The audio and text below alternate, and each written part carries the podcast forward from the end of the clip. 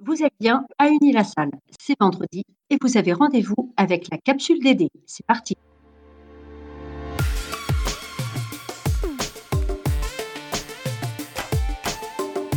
La capsule DD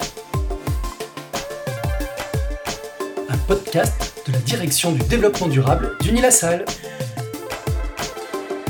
Au menu cette semaine, on retrouve nos trois rubriques. L'actu du moment, c'est l'été, on vous parle vacances durables en train de nuit. L'écho du la salle, les entretiens annuels vont bientôt démarrer, comment bien préparer la partie sur le développement durable? Le geste du mois, laver sa voiture de façon écologique. Cette année, alors que nous préparons nos vacances d'été dans des conditions un peu particulières, Caroline, tu nous proposes un moyen de transport du monde d'il y a bien longtemps, mais qui pourrait redevenir le moyen de transport du monde d'après. Oui, le train de nuit. De longues heures bercées par le cliquetis des rails, les progressifs changements de paysage pour atteindre sa destination. Le train de nuit, comme voyage au long cours, pourrait redevenir le mode de transport du XXIe siècle. Depuis 2016, l'Autriche se fait locomotive de l'Europe et a relancé plusieurs lignes de train de nuit. Vienne-Bruxelles, Vienne-Rome, Zurich-Hambourg, et annonce déjà des opérations rentables. Le train de nuit intéresse de plus en plus de pays européens, notamment la Scandinavie et le Royaume-Uni. Ses partisans mettent en avant une nouvelle manière de voyager plus écolo, qui permet de réduire son impact carbone et sa fatigue. Alors que le secteur des transports est responsable de 28% des émissions de gaz à effet de serre en Europe, renforcer la place du train pour les très longues distances pourrait constituer une solution. Ce serait également une manière de baisser l'artificialisation des sols, maximiser l'utilisation des lignes et désenclaver les villes moyennes. Pourtant, les lignes historiques des trains de nuit ont presque toutes disparu en France. En effet, en 2010, on comptait 10 lignes contre seulement 2 aujourd'hui. La SNCF, gestionnaire de ces lignes, évoque un gros problème de rentabilité. Ce qui n'empêche pas l'une de ses filiales de faire une étude de faisabilité sur une ligne Barcelone-Francfort qui allierait transport de passagers et fret. Selon le collectif européen Pro Train de Nuit Back on Track, 1400 km en 15 heures serait le bon ratio pour concurrencer les vols aériens.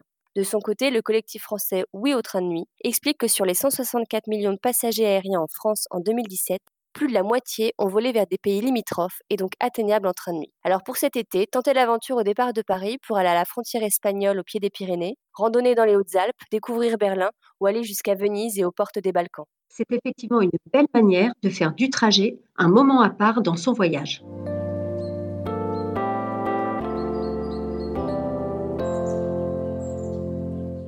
La fin de l'année étudiante, c'est aussi le moment de faire le point à l'occasion des entretiens annuels. La nouvelle campagne commence le 8 juillet et comme l'année dernière, il y a une rubrique consacrée au développement durable. Geoffroy, est-ce que tu peux nous en dire plus? L'entretien annuel, c'est l'occasion pour un salarié et son responsable de faire le point sur l'année écoulée et de préparer les grandes étapes de l'année à venir.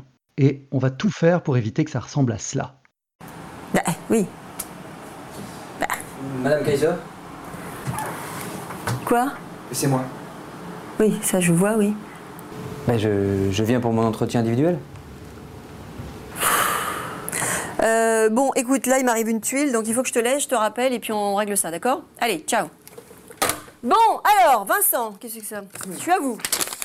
Oui, enfin moi c'est Pierre. Hein. Oui, c'est ce que je voulais dire. Bon, alors, quoi de neuf? Comment ça va? Hein? Écoutez, euh, ça va, je, vous remercie beaucoup. Hein. Je, crois que l'année s'est bien passée. Euh... Attendez, attendez, attendez, oulala, oulala, pas si vite. Non, non, il faut que je retrouve euh, le, le, guide d'entretien, là. J'avais vu ça l'autre jour, j'avais regardé ça en vitesse, je sais pas où je l'ai mis. Qu'est-ce que j'en ai fait? C'est pas ce qui dépasse de la poubelle juste là, là La poubelle Non mais franchement. Non mais l'entreprise de nettoyage fait vraiment n'importe quoi. Hein. Enfin, je le signale ça. Non, l'entretien annuel, c'est un moment positif qui doit se dérouler dans un climat favorable afin de mesurer les progressions, évaluer les compétences, parler des projets et des envies du salarié, identifier les éventuels besoins de formation et, enfin, fixer ensemble les objectifs à atteindre. Cela veut donc dire partager la stratégie globale de l'entreprise, du service, et déterminer concrètement sa propre contribution. Et que vient faire le développement durable dans tout cela? À l'occasion de l'adoption du plan stratégique long terme 2017-2025, Unilassal a placé le développement durable au cœur de son identité. Qu'est-ce que ça signifie concrètement?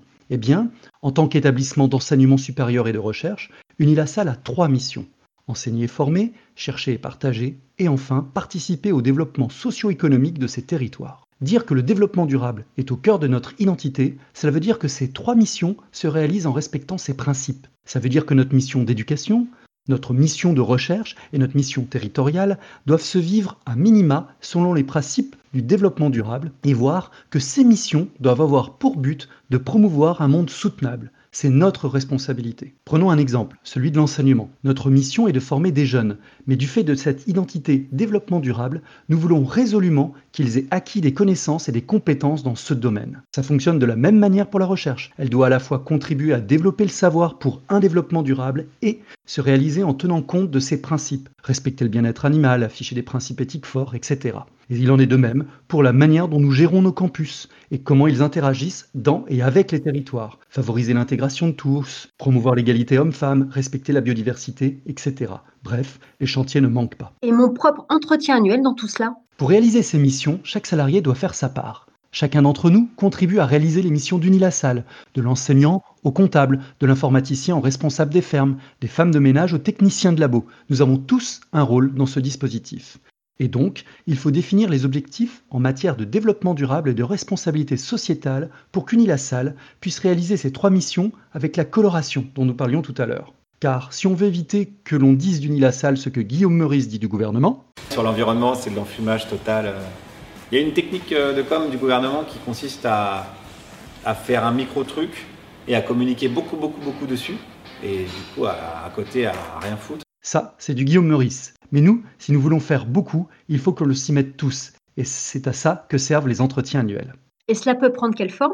Première forme, le développement de vos compétences d'aider. La direction du développement durable a bâti un programme de formation. Par exemple, si vous n'y connaissez rien et que vous voulez vous sentir plus à l'aise avec ces notions, vous pouvez suivre la formation Devenir acteur du développement durable. Nous avons créé quatre formations à découvrir sur l'intranet. Ensuite, la deuxième forme, c'est la concrétisation d'objectifs qui se déploieront selon les cinq axes du référentiel plan vert. Idéalement, ils sont directement à connecter à votre poste. Là encore, vous trouverez des idées sur l'intranet. Nous avons rassemblé une série de documents qui présentent des actions qui peuvent être réalisées poste par poste. Vous y trouverez plein d'exemples. Et enfin, grâce au nouveau dispositif Javelot, nous pourrons collecter les initiatives de tous afin d'en faire une synthèse. C'est un vaste chantier en perspective. Pour résumer, nous avons besoin de vous tous pour faire d'Unilassal une école moteur. Vous retrouverez sur les pages de l'intranet tous les éléments présentés dans cette capsule DD pour préparer sereinement et efficacement la partie développement durable de votre entretien annuel. Et si jamais vous vous sentez perdu, la chargée de mission de votre campus, Cécile, Nathalie ou Caroline, pourra vous donner un coup de main.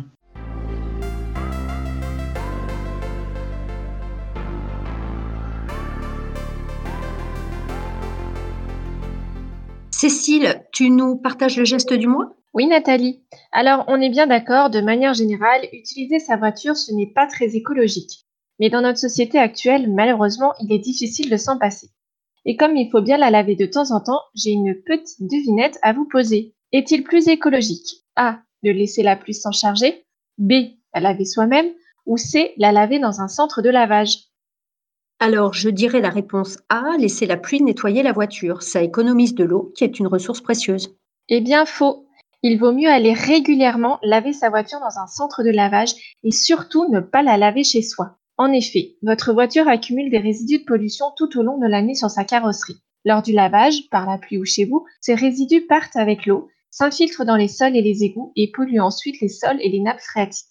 Or, les stations de lavage sont soumises à l'obligation de traiter les eaux usées avant de les rejeter dans l'environnement. Par ailleurs, elles utilisent des produits nettoyants respectant les normes environnementales et les outils de nettoyage à haute pression sont très économes en eau, contrairement au lavage au tuyau d'arrosage à domicile. Ils utilisent en moyenne 50 à 60 litres d'eau, soit un peu moins qu'une douche, à comparer au lavage à domicile qui peut consommer jusqu'à 300 litres par lavage, soit deux fois plus qu'un bain. Ainsi, en nettoyant en station de lavage votre voiture, vous économiserez de l'eau et vous limiterez la pollution des écosystèmes. En conclusion, n'attendez pas que la pluie se charge de laver votre voiture et rappelez-vous que la loi interdit le lavage des voitures à domicile pour toutes les raisons que je viens de citer. Merci Cécile.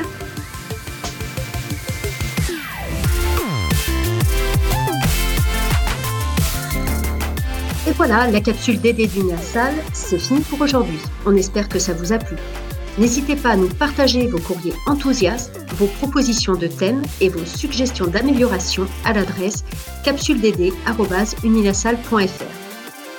Merci pour votre écoute et pour vos futures actions estivales en faveur du développement durable. Et d'ici là, vous pouvez méditer cette pensée de Saint Augustin. Il vaut mieux suivre le bon chemin en boitant que le mauvais d'un pas ferme.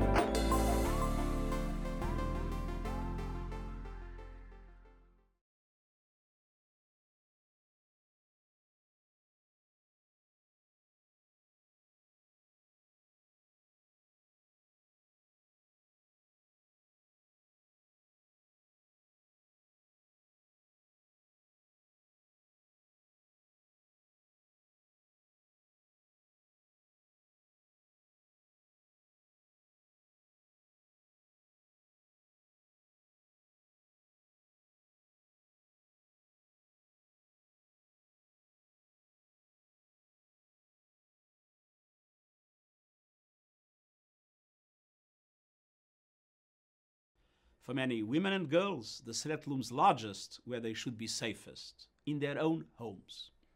And so I make a new appeal today for peace at home and in homes around the world. We know lockdowns and quarantines are essential to suppressing COVID 19, but they can trap women with abusive partners. Over the past weeks, as economic and social pressures and fear have grown, we have seen a horrifying global surge in domestic violence. In some countries, the number of women calling support services has doubled.